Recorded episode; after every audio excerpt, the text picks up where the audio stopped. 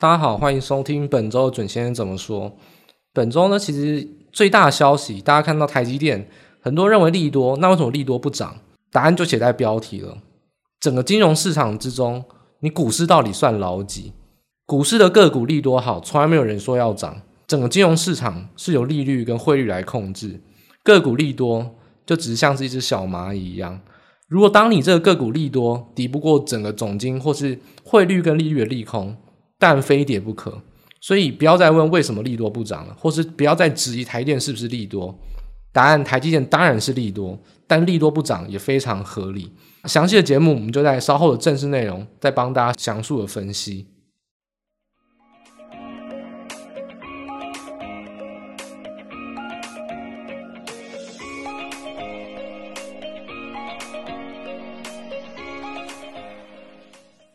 首先，我们先来检视上周我们所讲的三个重要的消息。第一个当然是通膨，核心通膨未破零点五趴。那其实我们讲了三四个月了，就是说不要再看 CPI 了。就是如果你还记得的话，你可以翻我们在三月第二个礼拜的 Podcast，我就已经讲了。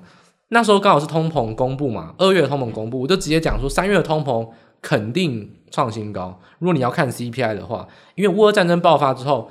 到三月的上旬啊，石油是飙涨到一百二，那整个石油那个月的均价一定是一百一到一百零五之间，那你要不创新高也难，所以不要再看 CPI，因为 CPI 会完完全全被石油给主宰，那你就看石油就好。为什么要看 CPI？所以为什么一直建议大家看核心 CPI 原因，就是因为核心 CPI 的细项比较有值得你看的东西，因为这些东西不容易大幅波动，那万一波动可能就回不去，那才是你真正该担心的通膨。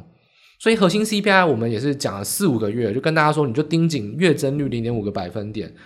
那这次爆出来，诶，很多新闻为什么讲说这次的通膨是利多？因为都在看核心 CPI 嘛，是不是未如预期？基本上就低于零点五趴了。你说年增率低于上个月的数字，或者说其实我们直接用月增率看就好。这我比较建议给大家，就是月增率没有超过零点五趴，那当然就是一个好消息。但是我们说好消息，开心一天就好了。你还是要做一下功课哦，那个数据到底为什么会下降？所以，请你不要只看数字就很开心，请你做把这个功课做完。零点四趴怎么来的？请去打开美国商务部的原文报告，看一下细项中每一项到底是长怎样。那如果你去看我们提供的报告里面，我就已经列出来了，我就不列能源跟食物，我就只列核心 CPI 的项目。所有项目的数据都在那边哦，这也不是我整理的，那是美国商务部整理的。这个细项之中，你就可以直接去看我们图表中圈出来橘色那一个框，就是月增率。月增率零点四趴是总和嘛，这就是我们大家所习惯讲的那个数字哦。你看到这里面有快要两百格数字，大家都只讲那一个，那其他一百格你到底要不要认真看？我现在就带你来看什么是重点。零点四趴的月增率，核心 CPI 在这边发生，谁是让它明显下滑的？请你去找橘色那一框中小于零点四，而且小于非常多的，你会发现有一个地方月增率是负一点八个百分点，那一栏是 Used Car and Trucks，就是二手车，还有上面那一栏是持平的，是新车。基本上这两个商品呢，也占了大概八点。呃，八点二个百分点的权重也占了蛮多的，所以新车跟二手车就是核心 CPI 下滑最重要的贡献项目。那这边就要讲结论了，零点四趴小于零点五趴，那当然需要开心，因为这代表核心通膨没有超过这个零点五趴的门槛，这是一件好事。但是你看完细项之后，如果发现是新车跟二手车所贡献的，那你的乐观情绪大概少一半啊？为什么呢？因为新车为什么会一直大涨？去年车用晶片大缺哦，量根本出不来哦，等于说这个叫有价无市，根本拿不到货。你价格怎么炒是你家的事，有钱人当然无所谓啊，他一直买很贵的车。没有钱的人呢？诶，好问题哦，请问你如果没有钱买车，你会怎么样？那就是递延消费嘛。车子这种东西，不管是新车还是二手车哦，如果你经济学有学过的话，五个字就是价格弹性低。也就是说，当价格波动的时候呢，你的购买的量影响的很少。为什么？因为你一次顶多就买一台二手车、一台新车，你可能好几年才买一台车，所以也有非常大的诱因。如果你现在买不下去，或你不爽买，你就之后再买，你没有必要一定要现在买。但食物不是这么一回事啊！你说哇，小麦很贵，那我顶多少吃一点了，你还是要吃。但车子这种东西，你可以不买。所以车子这种东西价格弹性非常低，如果你把它纳入到通膨数据里面，就会非常容易过度反应。涨的时候呢，价格很贵没有错，但根本没有人在买。其实你没有抓到所谓民众感受到通膨的问题，所以二手车的通膨其实没有这么严重，因为大家根本都顶多就是不买而已，不会造成它太大的困扰。那反过来说啊，就是这一次这个月的因素。如果二手车跟新车下跌，只比较像是这种泡沫的破灭啊，今年二手车跟新车炒得非常凶啊，都快变投资财了，你快要去投资二手车，对，买空卖空转手卖，是真的有人在这样子做，美国。那把它变投资财之后，这种投资泡沫的破灭，它现在就算崩跌，就每个月都跌个两趴两趴回来，其实民众的感受程度也不高，就还是一样那句话，本来就很贵的东西，没有跌到何以家，民众就是不会买，这就是有价无市。你去侦侦测这些东西涨价或跌价，其实对通膨的实际感受程度会没有这么严重。所以我们为什么讲说，如果你去发现二手车跟新车在影响，那你可能都不管利多利空，你都要少一半，因为这两因素都是比较所谓大笔的单笔金额，而且价格弹性低的这种经济的直觉哦。所以这种情况下，诶，你要去看什么呢？就核心 CPI 啊，如果看到这两个项目，那可惜了。这个利多其实可能你要情绪少一半。真的你应该看的是什么？你可以去看我们图表中圈出来紫色那一栏，Service less energy and service，就是说扣除掉能源项目的服务类，就是非实体制造业的实体商品，例如说像是房屋租金、医疗保健的保险费用等等。那这个情况下，你可以看到。月增率呢，零点五、零点六、零点四、零点五、零点六、零点四，就是维持在相对平均而言是零点五，然后总体大概是接近零点六。所以为什么我会说，其实美国人民生活通膨的实际感受啊，我们说痛苦痛苦程度，其实不会这么乐观，原因就在这边，因为这个服务类项目啊是稳定的增长，但是就是所谓每年你说听到联准会那边。韦侯兰说两趴两趴，他讲两趴就讲这种东西啊，就是它的涨幅很稳定，每年两趴刚刚好。那你看它现在月增都是零点五趴，一年就可不止两趴哦，那是一年都是四趴到五趴。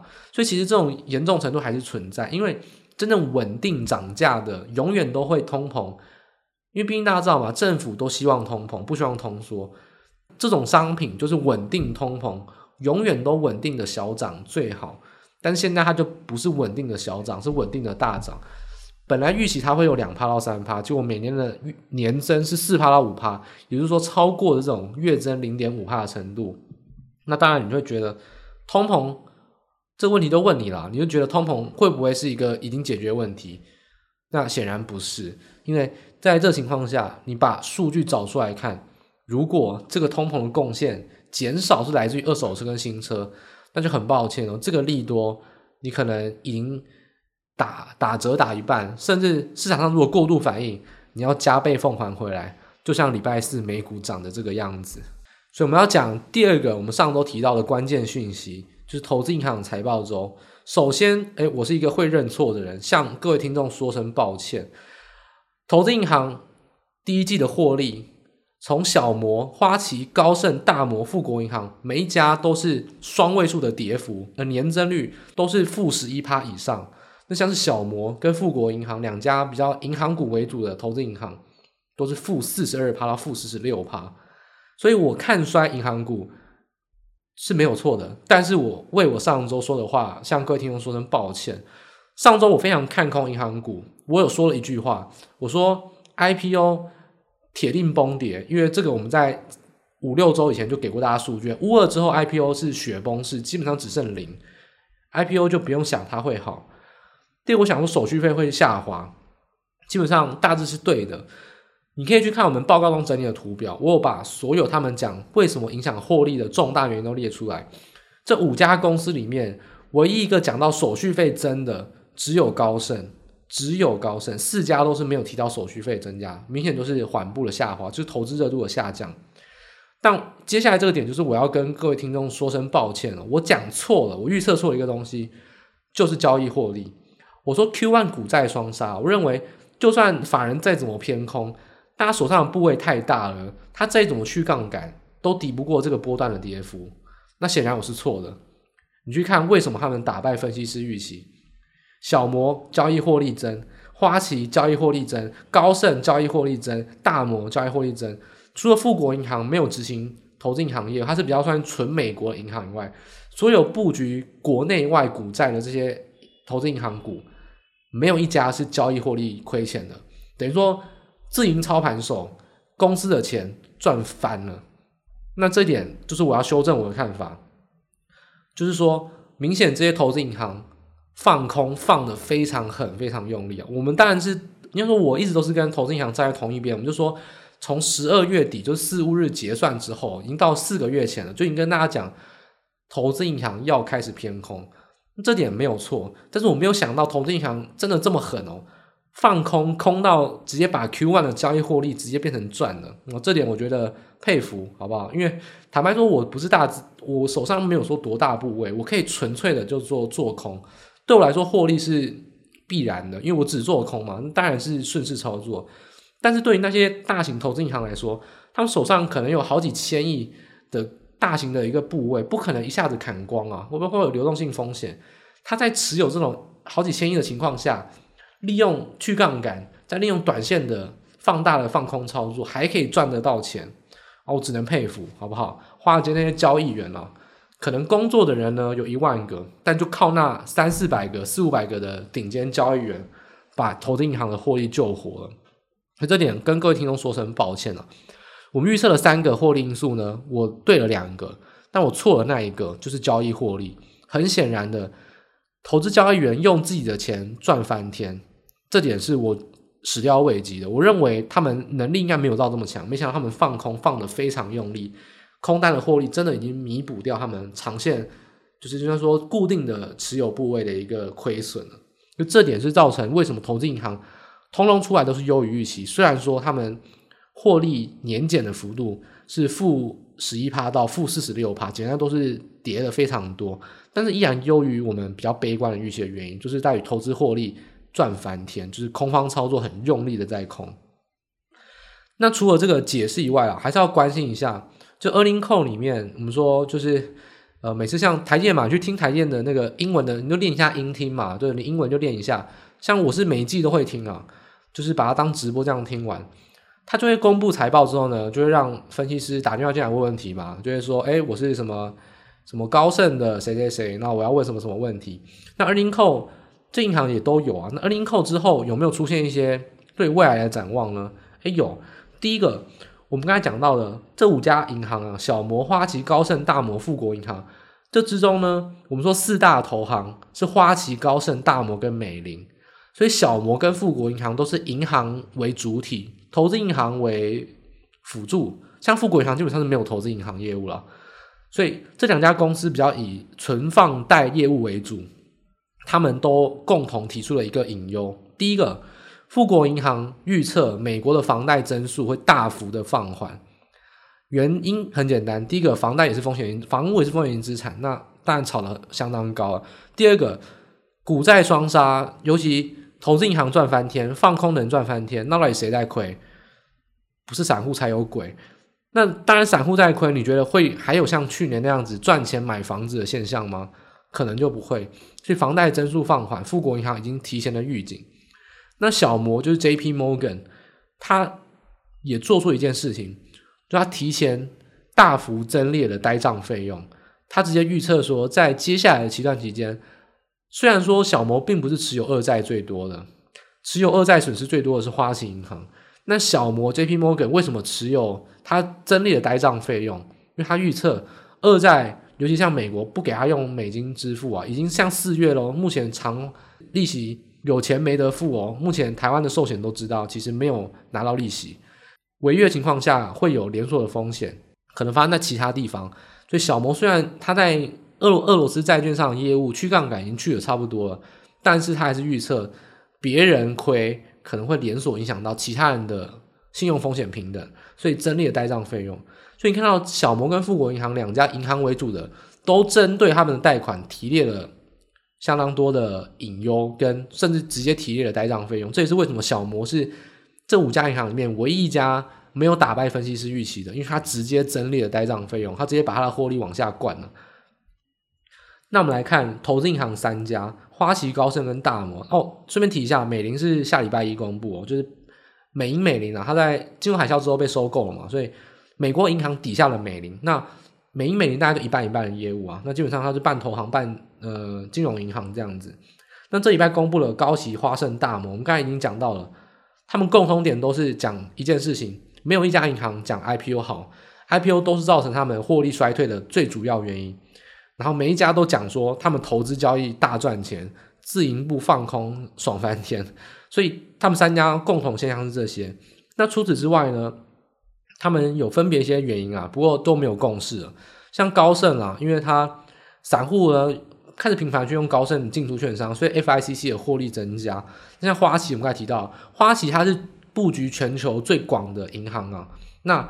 恶债损失有以花旗最重，就像我们上次讲了，台湾里面恶债损失最重是新光金。那如果你用华尔街来比喻的话，但花旗没有像新光金这么烂啊，但是花旗也是恶债损失数一数二重的，所以花旗也是在这次年减四十二个百分点获利的一个重要重灾区啊，就是它二债增列的损失非常多。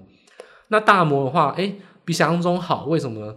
大摩刚好第一季呢有几个比较大的并购的 case，所以让它的 IPO 的承销业务没有这么就咨询的费用补了一点回来，所以有些零星的影响让他们稍微有一点不一样，但整体而言很明显是 IPO 的雪崩式下滑造成获利的衰退。另外一点是华尔街靠着那两三百个顶尖交易员疯狂的放空这个股债双杀行情，让他们投资获利大赚，所以。这点我们就要回归到一个结论了。机构法人在十二月，我们讲了四个多月，为什么讲放空？因为国外机构法人就是在空，没想到这么空，空到都已经第一季变成赚钱了。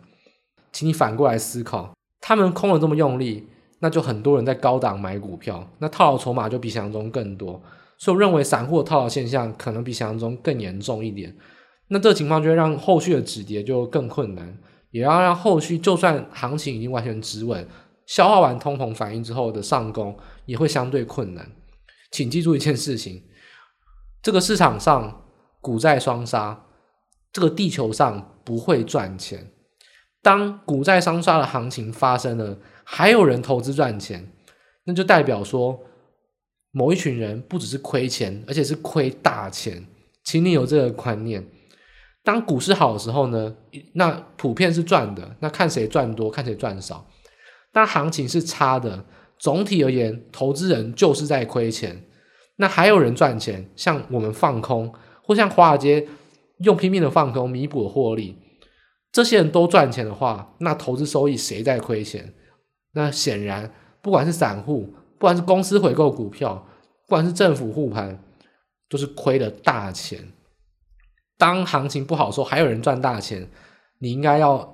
非常非常害怕才对，因为代表说有有人亏了非常多钱，而且套牢意思就是说没有实现，他死都不卖，那当做没有亏。那到最后这个情况下，就会让整个行情的结构变得非常难看。所以，投资银行赚大钱，恭喜他们，也恭喜他们，就是跟着我们一起放空，就走向顺势操作的正途，觉得这是很棒的。但是反过来也要警惕。像我们放空赚了这么多钱，到底谁在亏钱？可能比你想象中的更多、更严重。散户的套筹码现象在美股可能相当相当的严重。所以小结而言啊，所以本周其实你去看一下，因为礼拜五是耶稣受难日嘛，那所以今天周 K 就收在礼拜四了。所以我们录音的当下，礼拜五傍晚已经也是看到美股完整的周 K 了。其实除了道琼指数以外，你想到任何一个代表性的指数，像我们之前讲过了，你去看 S M P 五百啊、纳斯达克一百、纳斯达克费半，或者是说罗素两千，都是跌破所有均线，然后往下测底。那为什么道琼还可以相对有比较抗跌呢？很简单，昨天公布财报两家公司，联合健康保险跟高盛，刚好都在那天公布优于预期的财报。道琼又是莫名其妙的用价格加权，联合健康保险跟高盛就是前两大权值股。那道琼刚好那天像中乐透一样，系统性风险大跌，就它前两大权值股刚好那天公布财报又预期，所以呢相对抗跌。那总言就是短线抵消了那一天的崩盘现象啊。所以大致上来说，我觉得你去看任何指数都好，这种。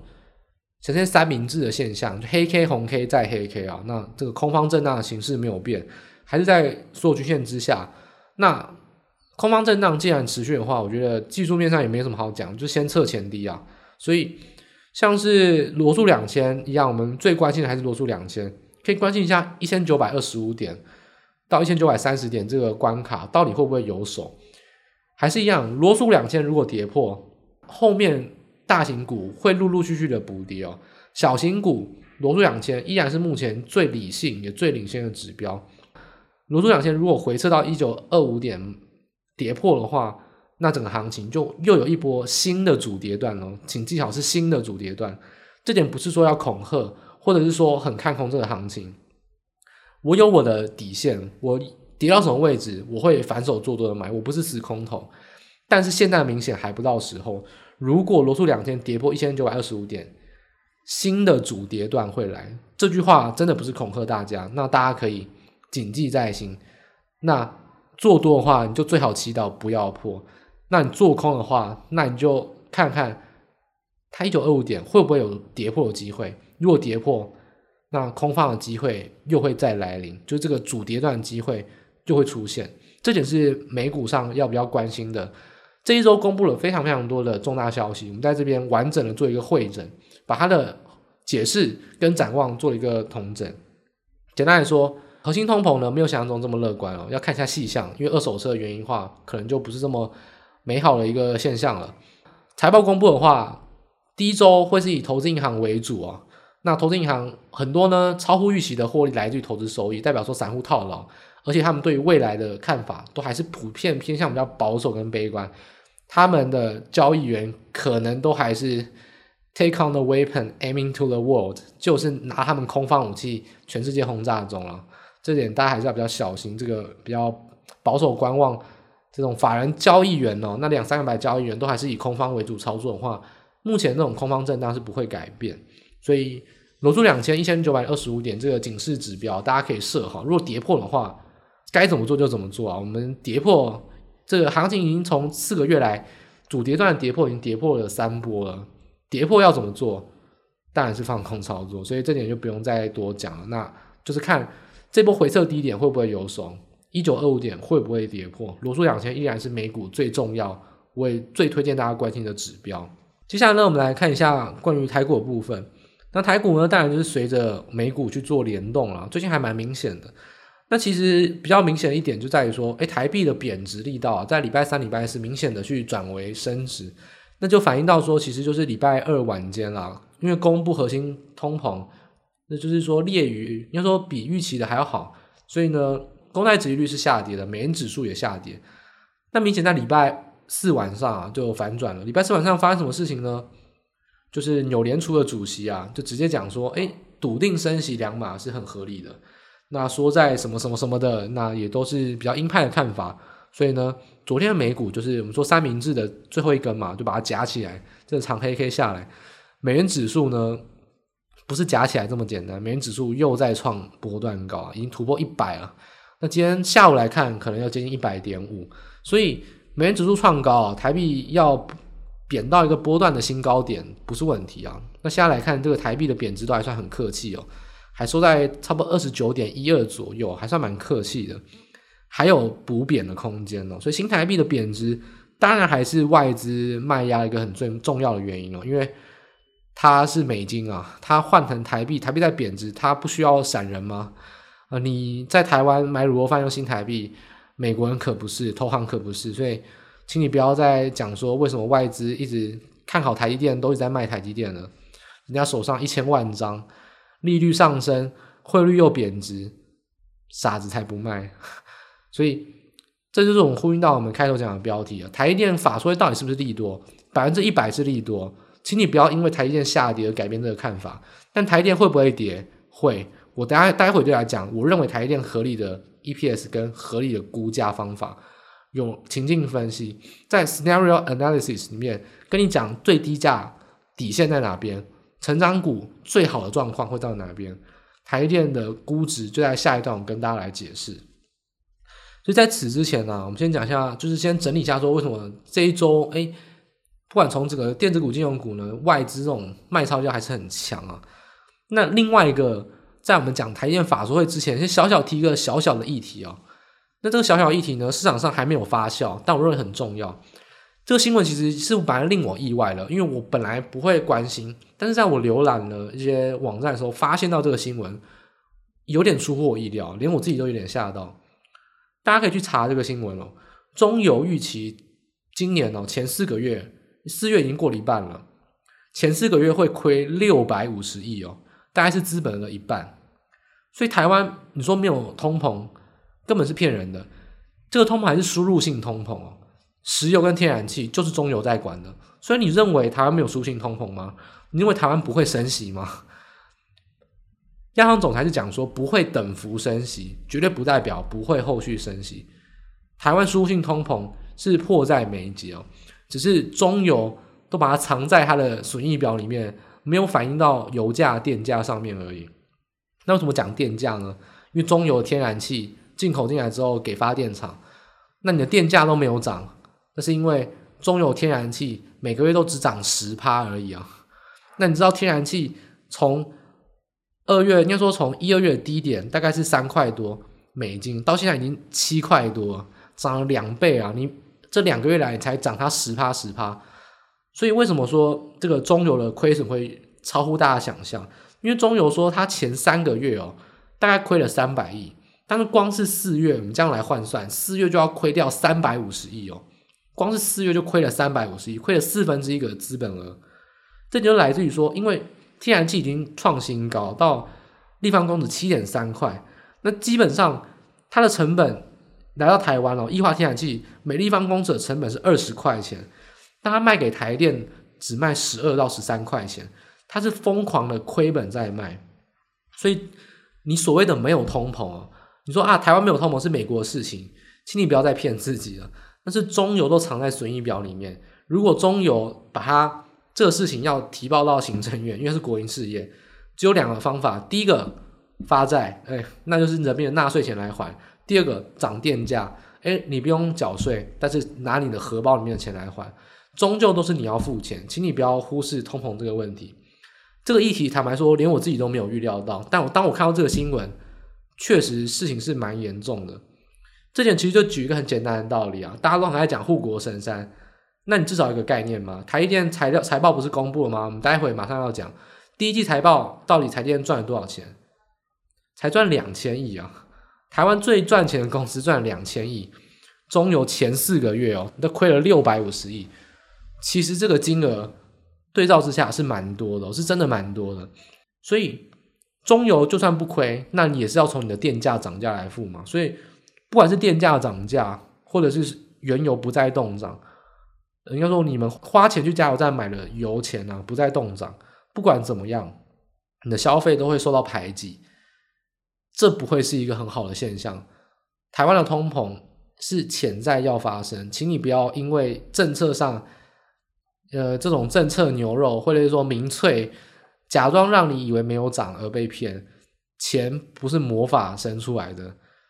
如果你觉得没有涨价，那就显然有人在帮你吸收。所以，请你要这个概念，终究要把它擦屁股擦起来。所以，通膨这个问题在台湾一样会有很严重的问题。电价，我认为夏季电价顺势涨价非常有可能发生，只是看经济部长王美花小姐要拖多久。如果有听我 Podcast 就知道，其实我的政治立场啊，我已经很表明啊，我政治立场其实是相当偏现在执政党，但是该讲事情还是要讲。现在的执政党对于电价的动涨，我觉得是相当愚蠢的决定啊，因为不是满足民粹而已啊。其实国际如果正在涨的话，你就要让这个通膨好好反应，该升息就升息哦，那你该让。厂商反映成本到消费者，该涨价就要涨价，这样子去压榨成本，压榨中游、压榨制造商，其实不是好事哦。不要一昧的满足民粹，一昧的满足民意，我觉得这是不对的哦。这也是呃政治倾向归政治倾向，那投资上或是经济上正确的看法，还是要给客观上经济的看法，这是必须要诚实的说。那接下来就来到这礼拜，我们要主要来讲就台积电的法说会啊。那我们今天就讲了一百趴的大力多，那为什么呢？其实你也不用讲，我们之前就是讲说台积电的财报，它财测怎么写，通常呢都是高于财测高标，就是好到不能再好。那你去听他 earning call，那天你去听 CC 啊，就是那个魏哲家，他讲到快生气了，外资一直在问他说啊，那个消费性的电子在跌啊，或者半导体市况会不会不好？台电就讲明了，他其实其实简单讲，他其实我把它翻成白话，你就这样子，就说其他人去死关我屁事啊！就是成熟制成跌，消费电子跌，那消费电子虽然手机好，苹果就算砍单，我车用电子也会补上来。苹果就算不用我三奈米，AMD 跟 Intel 也抢着要用，我台积电就是不会掉单。你不要再把那些其他二流的公司跟我比啊，讲难听点就是这样子。所以台积电法说是不是好？当然是好啊。如果台积电法说都不好的话，那台湾真的没有电子股可以买啊！就是坦白这样讲，台电法说会用基本面来分析，就是好，而且是非常好，我觉得是大利多没有问题哦。那当然我们也讲过了，台电全世界的前十大公司哦，很多投行手上都有去杠杆，因为利率跟汇率影响去卖它，合情合理。所以个股利多敌不过汇率跟利率也很合理，毕竟股市在金融市场上本来就是一个很小的市场。不要把自己当做这么伟大。你会在乎股市，是因为你可以买股票。但是对于外资而言，他手上有股票、有债券、有 OIS、有汇率期货、有远汇，好几千亿在那边。股市只是他小小的一个资产配置，他卖股票去杠杆都是很合理的。所以个股利多不涨，它就是利多，但是却不涨，这两个不违背哦。外资主导的外台积电的走势，所以请你要尊重外资的看法。因为为什么我们每个礼拜都要花很多时间去分析美国跟总经的分析？因为现在这个盘就是外资在决定台股的盘，他认真起来卖就是一根往下跌，他不卖才有机会止跌。内资再怎么撑都只是少跌一点而已啊！外资的回心转意才是真正止跌的时候。所以总金的变化，不管是利率、汇率、通膨，还有美国。他们筹码上一些变化，才是真的会关心的，也是比较影响到台股中期的影响。所以很多个股利多或短线炒作，都仅止于短线，不会敌中期的趋势。就像你看到的，台股每一次的跌升，都有长红 K 的急弹，弹上去之后呢，都是再破底，或是再把它吞噬掉。这就是中期上趋势不可逆的一个主要的一个看法。外资还是最主要影响到台股目前的一个决定性的因素。那外资明显没有要转多，还是偏空，而且还偏满空的话，请你还是尊重它。台股没有要这么快止跌，甚至有破底的可能。所以台积电的数字啊，季报数字啊，财测啊，展望，大家自己去看新闻啊，我就不再浪费篇幅了。我这边要特别讲，就是说台积电自己都没有讲，或者外资也不想问，但是我认为还是很重要，提醒大家几个主观的一些 POV，就是一些观点。第一个，呃，台积电的财测哦，有一个很重要的数字哦，大家可能对这个财测数字都觉得无关紧要，就是新台币的汇率。台积电赚美金哦，新台币的汇率对他来说非常重要，因为美金的营收转换成台币，这个兑换的数字跟汇兑的利差利损，会影响到到底它可以发多少股息，毕竟它还是要汇回新台币。新台币的汇率基本上大一个观念。台积电呢是做外销的，所以它会倾向啊给新台币的汇率呢比较保守，等于说它的给数字会比较低一点，它都是给比较台币比较强的一个财测数字，因为台币如果贬值的话，对于台积电当然有利，所以它为了要让财报上比较保守，它的新台币的财测数字都会给的比较低，例如说它可能第一季给二十八点五。但事实上，实际汇率可能是二十八点八，一定都给比较低，所以这一点我们就要来看咯。新台币这一次的财测，第二季的财测，台积电给出的数字很重要。你大家那一连串的财测数字，大家可能最不想关心的就是台都是新台币，但我跟大家说，最有意思的是新台币的汇率。我说真的，台积电这个外汇的超大型金库，它会影响新台币的汇率。它预测新台币汇率也是很有重要性的。台电预测的新台币汇率是二十八点八，那请你给它比较保守的预期的话，间接推测啊，可能新台币二十九块是地板。那还记得我们在一开头台就是台股一开头讲了吗？现在的台币是二十九点一一哦，所以明显二十九块如果是地板的话，这个往上发展、往上贬值的空间是存存在的。所以新台币的话，台电如果给二十八点八，那可能整个第二季的的天花，因为地板价就是二十九啊，这二十九到二十九点五，甚至更高之间做震荡，可能会是新台币第二季的一个主要一个走势哦。既然利率很重要，汇率很重要。台电送了你一个重大的资讯，你不好好拿运用就太浪费了。所以台电的新台币财测其实是相当有意思的一个数字哦。那也是很多人都当做没当做一回事，但是我我觉得很看重，它是一个相当有趣也相当值得参考的一个数字。我们可以间接推测到新台币可能二十九块到二十九点五块是 Q two 的一个区间，二十九块可能是地板价。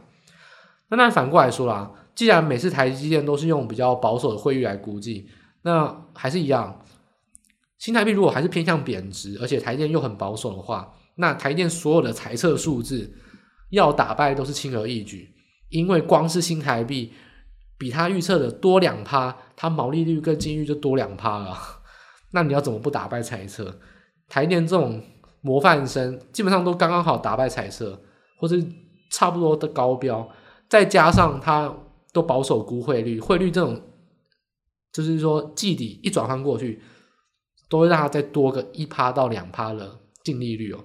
所以台积电第二季我就直接讲明喽，七月份会开第二季的季度说明会，有 earnings call，台积电要打败财色高标，轻而易举，基本上百分之九十会打败啊。这是还没有发生，但直接讲应该会打败，因为它汇率估得太保守了，要打败彩色真的太简单，所以。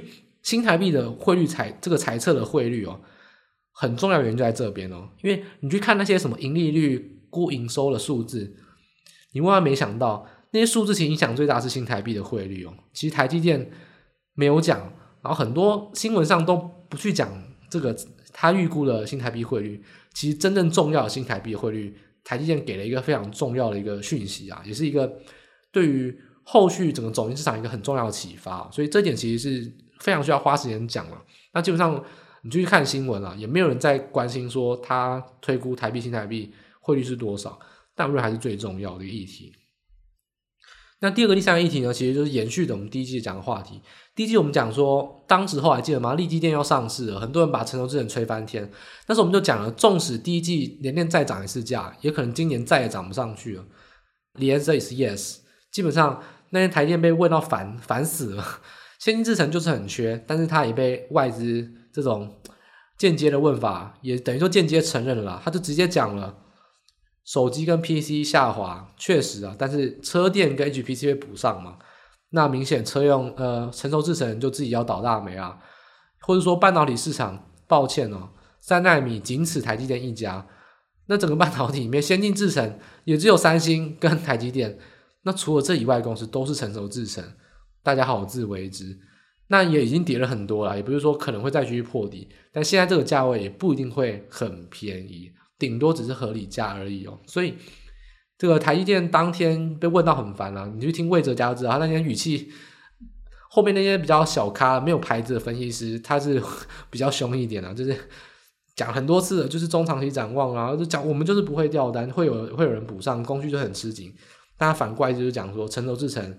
不是他家的事啊，那大家自己要好自为之，去看一下其他家的表现，会跌这么多，不是没有原因哦，这只是合理的修正而已，没有超跌。对于什么联电、联发科、世界先进、力积电等等，都不要抱着过度想要抄底的看法，观望一下。现在合价格就算是合理，那也没有必要急着买。我觉得大家要对这成熟制程不要这么看好，还是一样。但一月的时候就跟大家讲不要这么看好，那时候市场吹翻天了。那现在印证我们是对的，那还是跟大家讲，纵使现在股价修正这么多，还是不要这么看好。你顶多不要再这么看空，但是既然是合理价，也没有必要急着买，所以大家不要急。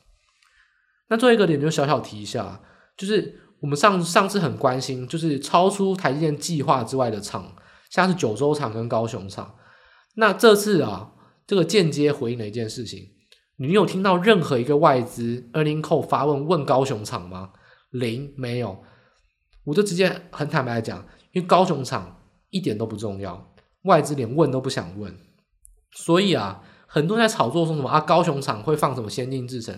我在一月的时候就跟大家讲明，高雄厂不可能有先进制程的厂。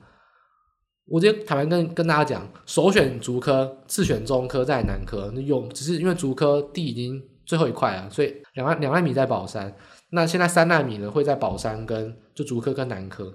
接下来的扩产应该会在中科跟南科，竹科已经没有地，永远都不可能会到高雄。大家请放心，高雄这个厂就是政治的补助，所以额外的。如果去听法说会，其实魏哲家讲到了非常非常多次，他们都是有中长期的规划。他们这个 progress 都是就是 follow the progress，他的 guidance 都很清楚，按表操课。台电最重要的一个标签，这个 hashtag 就是乖宝宝、模范生，说到做到。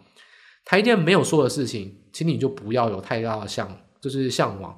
台电为什么不讲高雄厂？因为高雄厂根本不重要，他也从来没有讲过高雄厂会盖先进制程，请你不要乱猜测。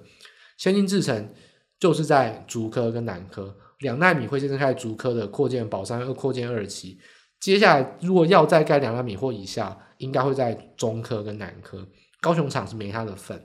那九州厂也是一样，它就是盖 CMOS，就是一个可能是好几十纳米的制程，不是很重要。所以请你不要放太多的心力。这两个厂都是因为政治而设立，给他补助，台电就去；没有给他补助，台电打死也不会去。那它当然不会是一个多么重要的一个厂房设置，所以高雄厂跟九州厂答案解答了，台电外资连问都不想问，连答都不想答，那当然就不会多重要，也不要再把后续当做太多利多跟利空，所以这点是高雄厂跟九州厂我给了一个结论，就是它不是很重要，真的不重，也那不能讲不是很重要，它就是不重要了，就直接讲就是不重要，所以不要再花过多的心力在这上面了。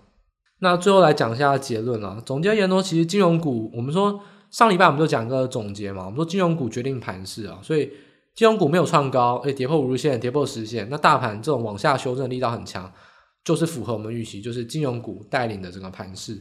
所以最强的指标都已经垮了，那大房子大盘这种多方的气氛，当然是被压到 快快喘不过气啊。就是很简单讲，像今天已经收到万七了，快要守不住了，所以。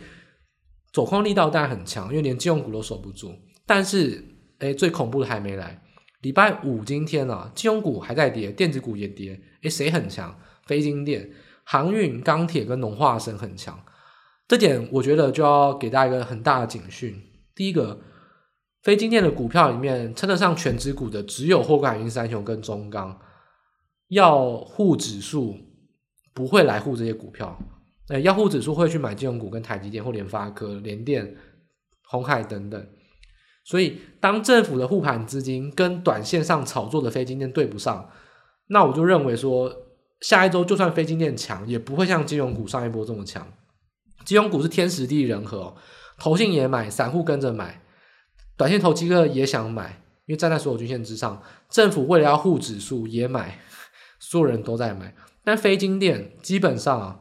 呃，大盘护指数，呃，这种护盘的资金不会往非金电去集中，但是短线资金如果你要去炒非金电的话，那相对幅度就有限，所以这是第一点要比较小心的。非金电就算炒作短线行情，也不会如前一波金融股这么强，也不会降它这么久，这点是很明确的。第二点就是说，非金电在去年 Q two，就是说五月、六月有套牢筹码，最明显就是航运、钢铁。时间虽然有去化一些，但是上档卖还是很重，所以非金电我觉得。还是一个重点，诶，如果跌破这个年线啊，那非晶电也跌破了，大盘就真的没有什么东西可以买了，连最仅有的四档全值股都要跌，台股可能主跌段又会有一波新的主跌段，也就是说，大家可以去看非晶电的现货，我们报告中给大家代号，如果你有 XQ 系统就打 FXI 零零，如果非晶电现货也跌破年线，如果长荣、万海、阳明、中钢也往下修正。大盘真的是全军覆没，没有一档全值股可以称得上强势。那往下破底，或是有一波新的主跌段，都是有可能发生，不是恐吓大家。这点再次强调，已经炒到没有得炒，只能炒非金电了，就最好祈祷它不要跌。如果连非金电都跌破，大盘这个修正的行情会非常非常严重，不是本周这种跌幅而已啊。所以一样啊，总结而言，刚才提供了这么多资讯，操作上还是建议大家一样延续放空操作，没有理由改变，一样延续放空操作为主，除非下一周大盘一万七有成了，否则跌破一万七，而且非金电会跌破年线，修正力道还有，修正幅度还有，一样跟大家讲，我不是死空头，我有我的底，但还没有到，所以还有放空的空间，这点是没有改变的，我不是死空头，还有底。但是底部还有一段距离还没有到，所以空单的话，建议大家一样锁定消费型电子，还有非金电之中线型比较弱的，例如说航运股、散装航运哪一档今天比较弱的，货柜航运哪一档今天比较弱的，钢铁、农化生这种短线炒作里面，有些锁涨停，有些没有锁，这种相对同产业比较弱的非金电个股，下周也是会是一个空单锁定的标的，因为我们预期非金电会跌破年线。要空强势股，那就要空不这么强的，不然会被嘎上天。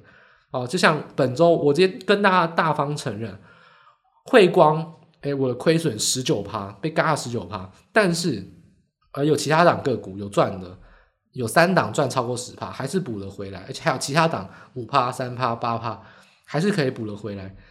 但跟大家讲一点，就是说，连我都还是会有被嘎空的可能。但是重点是，空方操作就是顺势操作。这样子做是最容易让你赚到钱的，只是说还是会有短线轧空的率，但是你就是要坚持下去，该停损就停损，换股操作，持续的做放空操作。终究而言，大数法则，大盘既然在走空，顺势做空会让你比较容易赚到钱，这是大数法则。所以这几天我给大家参考，也是跟大家分分享一下小趣事啊。我有很多档股票也有赚超过十趴，但是也有被轧空轧十几趴的，就像台盛科。我空了它四次，前四次都赚钱，最后一次被嘎了十一趴，但总之也还是赚了。但是不免会有短线嘎空，那请你不要放弃，这就是空空军的命运，总是会有被嘎空的时候。但是在空方走势之下，坚持到底，获利就会是你的。顺势操作本来就是市场的法则，这点建议给大家。希望这周节目对大家有所帮助。那我们下周再见，祝大家下周的投资操作顺利。那大家拜拜。